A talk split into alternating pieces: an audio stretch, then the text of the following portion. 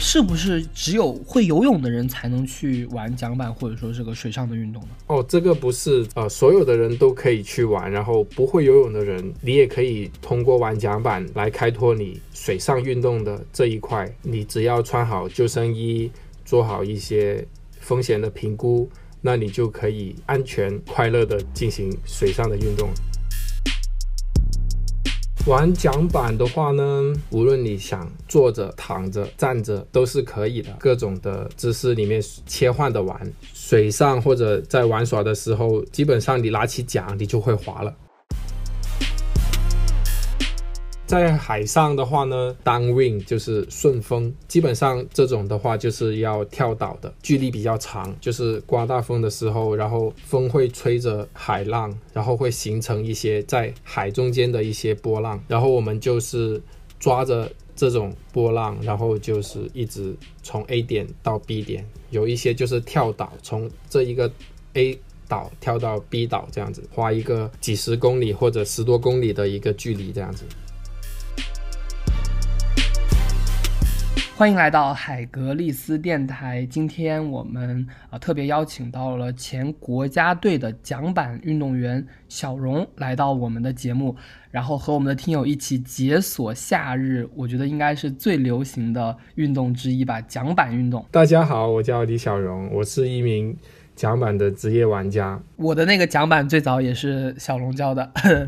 然后那个呃，我觉得现在就是桨板来说，夏天的话，哎，特别好，因为夏天大家都喜欢玩水嘛。然后桨板又是嗯水中运动里，我是觉得比较的这个呃潮流时尚啊。然后它因为站着，然后它跟这个冲浪板也非常的像。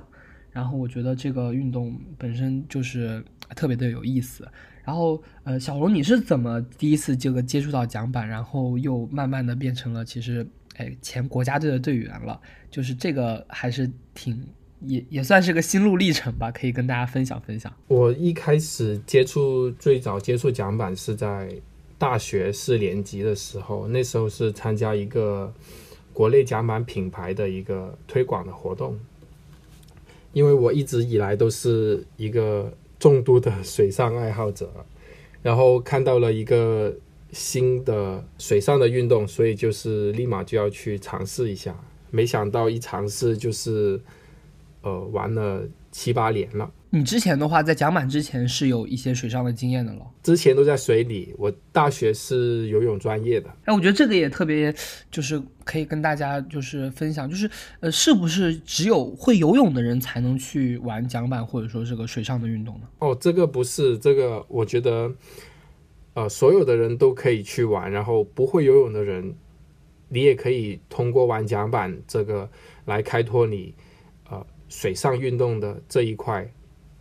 因为其实水桨板它是非常安全的，你只要穿好救生衣，做好一些风险的评估，那你就可以去安全快乐的进行水上的运动。水上运动肯定比就是陆上运动要稍微安全点，因为这个你你比较摔了也没关系嘛。你像帆船，其实如果有这个老船长带的话就还好。但是路上的一些运动的话，确实比较容易这种擦破呀，然后撞击呀。其实我相信小龙，你肯定也玩那个路，呃，路冲，其实摔一下还是挺疼的，而且挺容易摔的。对，玩路冲它摔的经常摔破皮，我也试过，就是小腿上擦擦伤一大片的。那水上的运动的话，像这些擦伤撞伤是会比较少，因为你都是摔在水里面。然后也不会有一些很硬的冲击。我我知道小龙也带一些这个新人呐，或者说也带一些这种呃桨板的旅行啊，什么跳岛之类的活动。嗯，我觉得可以，就是小龙可以带大家就是音频解锁一下这个如何去玩这个桨板。嗯，包括新人他首先要怎么样去。拿奖啊，怎么样上上这个上这个桨板啊？然后还有就是最重要的是怎么能够这个站起来，然后这个滑起来，然后安全的这个上岸。玩桨板的话呢，其实你无论你想坐着、躺着、站着都是可以的，都是非常好的。而而且我自己平常也是在这些各种的姿势里面。切换的玩，你累了你就可以躺着滑，然后想起来看风景，你就可以站着滑。那滑桨板其实非常简单，呃，最重点的是你上下岸的时候要注意安全，你要先把你自己的身体的重心，例如说你上板的时候，你要先把重心移到板上面，然后再进行上板。然后上岸的时候呢，你要把你的身体的重心先移到岸上，然后避免在这个上下岸的时候摔倒，然后产生一个受伤之类的事情。那在水上或者在玩耍的时候，嗯，基本上你拿起桨，你就会滑了。桨板入门是比较容易的，所以对新手比较友好。小龙，像你们平时，比如说你们出去滑的话，呃，湖的话一般会。走一个什么样的线路呢？比如说贴着湖边呐，或者说贴着河道之类的，就在这个路线的选择上有什么讲究吗？如果我们去湖玩的话，我们先会去，一开始第一件事情你是要先看一下那个地方的湖，它是不是允许下水的。如果它不允许下水，你你就可以不用去了，因为它会有人管理的。然后，如果你去到一些允许下水的水域的话呢，我的建议就是沿着岸边滑，不要离岸边太远，因为你在岸边的时候呢，你会看到一些风景啊，有可能有一些呃动物啊，然后它也会有树荫。如果你一直滑到湖的中间的话，其实是非常非常晒的。水上的那个晒比路上要晒多了。水上的晒是三百六十度，天上晒下来，然后阳光从湖面反射到你的脸上，再晒一次。我其实去公开水域啊，就是嗯，除了说那种人特别多的那些嗯水，我其实还挺害怕，就是有这个有这个蛇，特别是那种草多的地方啊。嗯，你平时的话会就是说。在外面这种湖里面游的话，或者说游呃在湖里面划船的话，会有一些这种保护或者说是一些措施吗？其实遇到蛇的话，几率还是比较少的，除非你去非常非常野外的地方。基本上在岸上岸上走的，就是走一些草丛啊，才有可能会遇到。那遇到这种的话，我们一般都会使用打草惊蛇的这种方式，就是用你的桨，就是。弄出很大的噪声，然后去把蛇惊吓跑掉，这样子。你之前就在野外遇到过了？没有，没有被咬过，但是知道有一些地方可能它会有蛇的出现，或者听一些讲友啊，或者是当地的人说这附近可能有蛇，那你这个时候你就要去注意一下这些。在水上一般会遇到的是鱼，有经常我们在水上划着划着就会看到有鱼在水面。跳起来，就是无论你是在湖里面，或者是你在城市里面的河流，然后或者是在海上。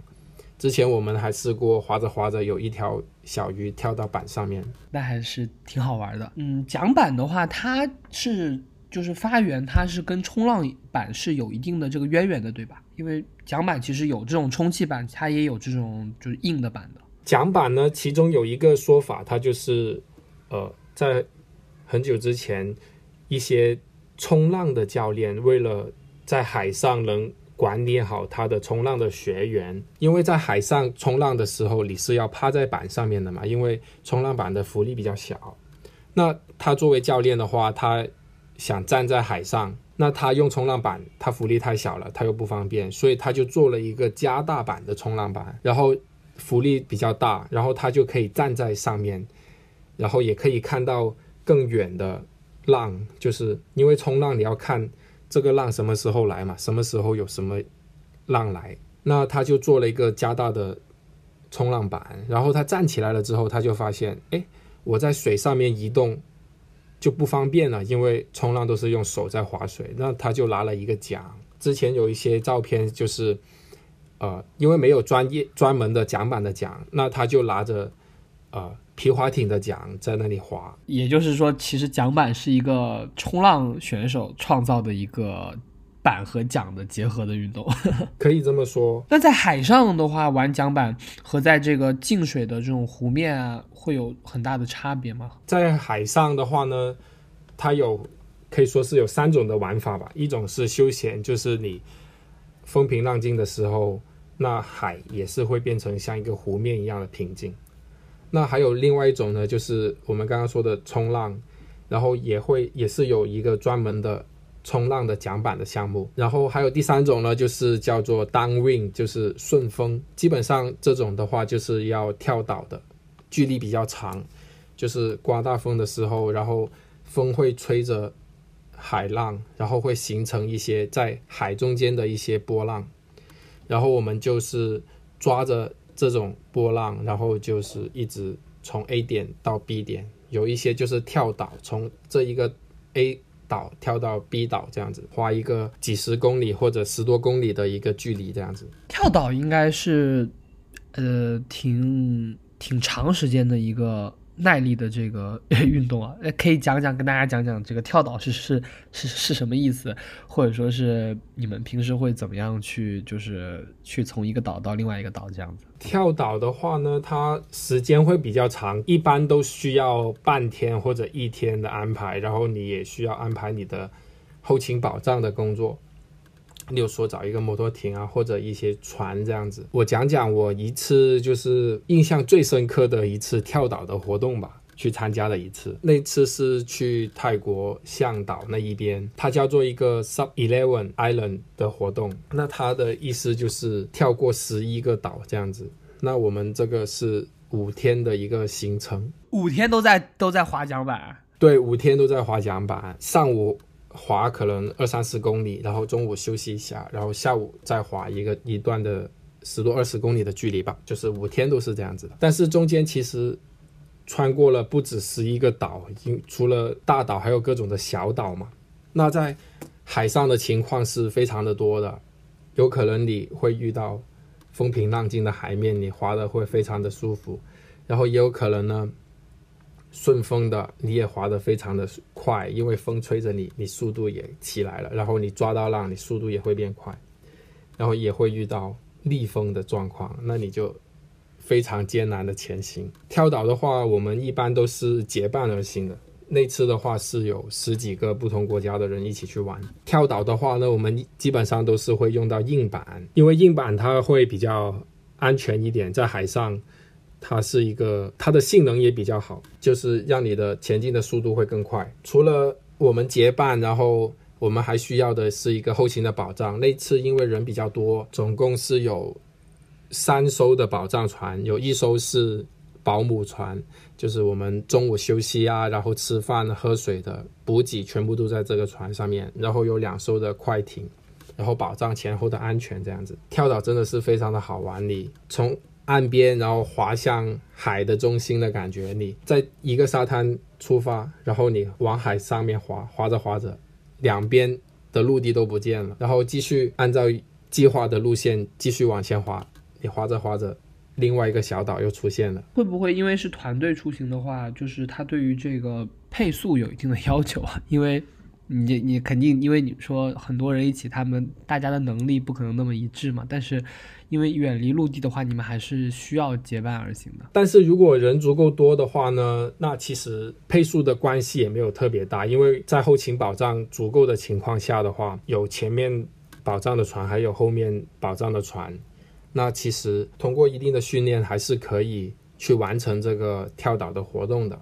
如果你是新手，第一天去玩，那我肯定是不建议你去进行跳岛活动的。如果是长时间滑这个桨板的话，会带一些吃的喝的补给吗？我们都会带一个水袋，像跑步的那种水袋。我们如果像跳岛这种海滑，我们一般都是装三升的水，就跟越野跑的那个身上背的那个是一样的，对吧？就是补水的背心。对对对对对。然后一般我们跳岛的话，我们也会穿救生衣，这个是必备的。有一些救生衣它也是像背心的功能，它也可以。装水袋啊，然后也有一些小口袋啊，装着你需要的一些物品这样。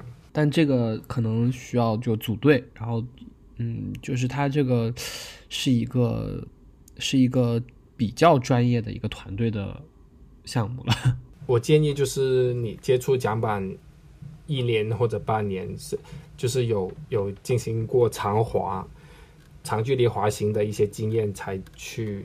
玩的一个项目吧，非常具有挑战性的，我觉得。比如说，那像新人的话，可能就在公园里啊，或者是城市的一些湖面上的话，就没有那么多的这个要求了，因为大家都在可视的范围内嘛。我大多数的时间也是会在啊一些平静的水域里面玩，然后我也非常喜欢，例如说周末啊去找个水域，然后玩玩桨板。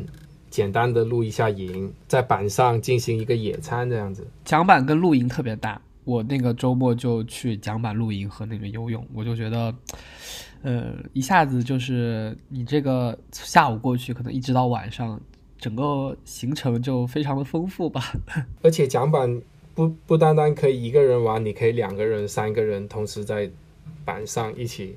一起玩耍，这样就有个好处嘛，就是你可能有些人不会游泳的话，他也可以加入这个活动，因为反正不会游泳就桨板，会游泳就跟着桨板游。我自己身边很多朋友，他们都有这个自己买桨板的这个，因为桨板本身比较小，特别充气桨板啊，你背着包就可以放进去了。然后如果自己买的话，很嗯，如果你城市有一些这个可以下水的水域的话，你就都可以去嘛。也比较好玩，而且本身现在桨板价格现在越来越便宜了。然后对于这个人，比如他可能想想玩一段时间，或者说是夏天什么的，呃，购买这个桨板有什么种类的选择吗？桨板它一般分为两大类吧，一个是竞速的，然后一个是休闲的。那我觉得大多数的新手或者爱好者来说，其实你买休闲的就非常好。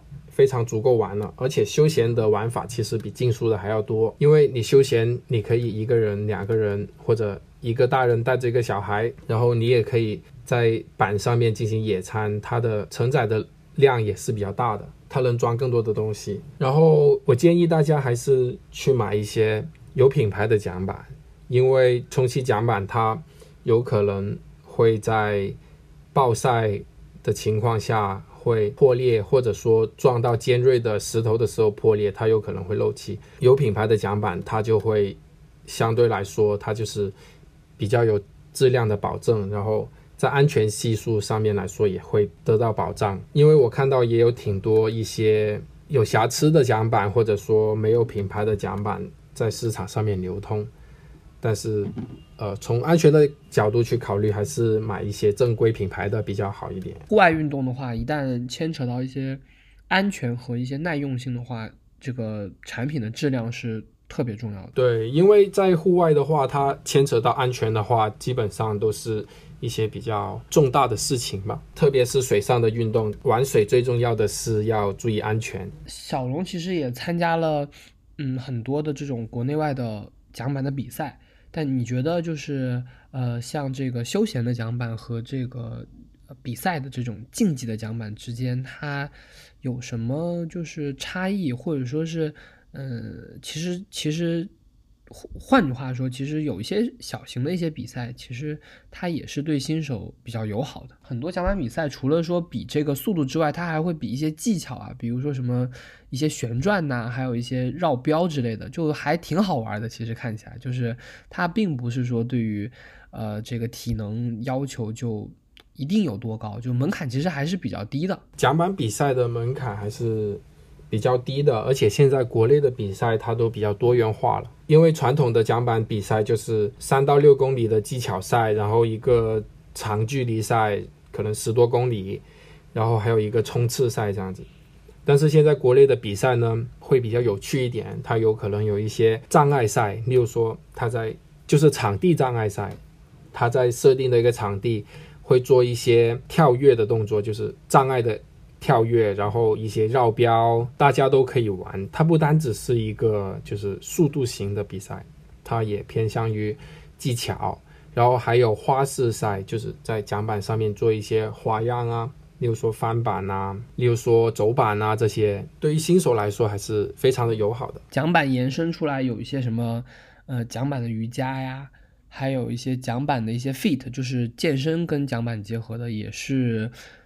也也也都挺好玩的，就是它这个水上之后等于有了一个玩具嘛，所以它就会延伸出很多的玩法。对，桨板瑜伽跟桨板 fit 的话，它是就是练核心的一个利器，因为在水上是一个不稳定的，嗯，不平稳的一个不稳定的状态下，你在进行一些指定动作的运动，它会增强你的运动的效果，是一个非常好的锻炼的一个利器。大家如果说听友听了我们的节目，觉得还有很多嗯想了解的，包括一些路线的选择，因为因为小龙其实我觉得南南北或者说是几个大城市都是经常去滑的，嗯，就比较了解，可以向这个呃小龙咨询，我们也会把呃小龙的呃这个小红书的账号贴在那个 show notes 上，大家可以看到。那么，嗯，感觉桨板因为它是一个比较新兴的运动吧，然后，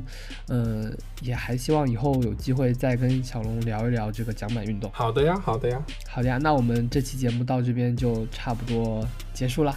好，谢谢乐东的邀请，很开心跟大家分享桨板运动。我们下回再见了，拜拜。好的，拜拜。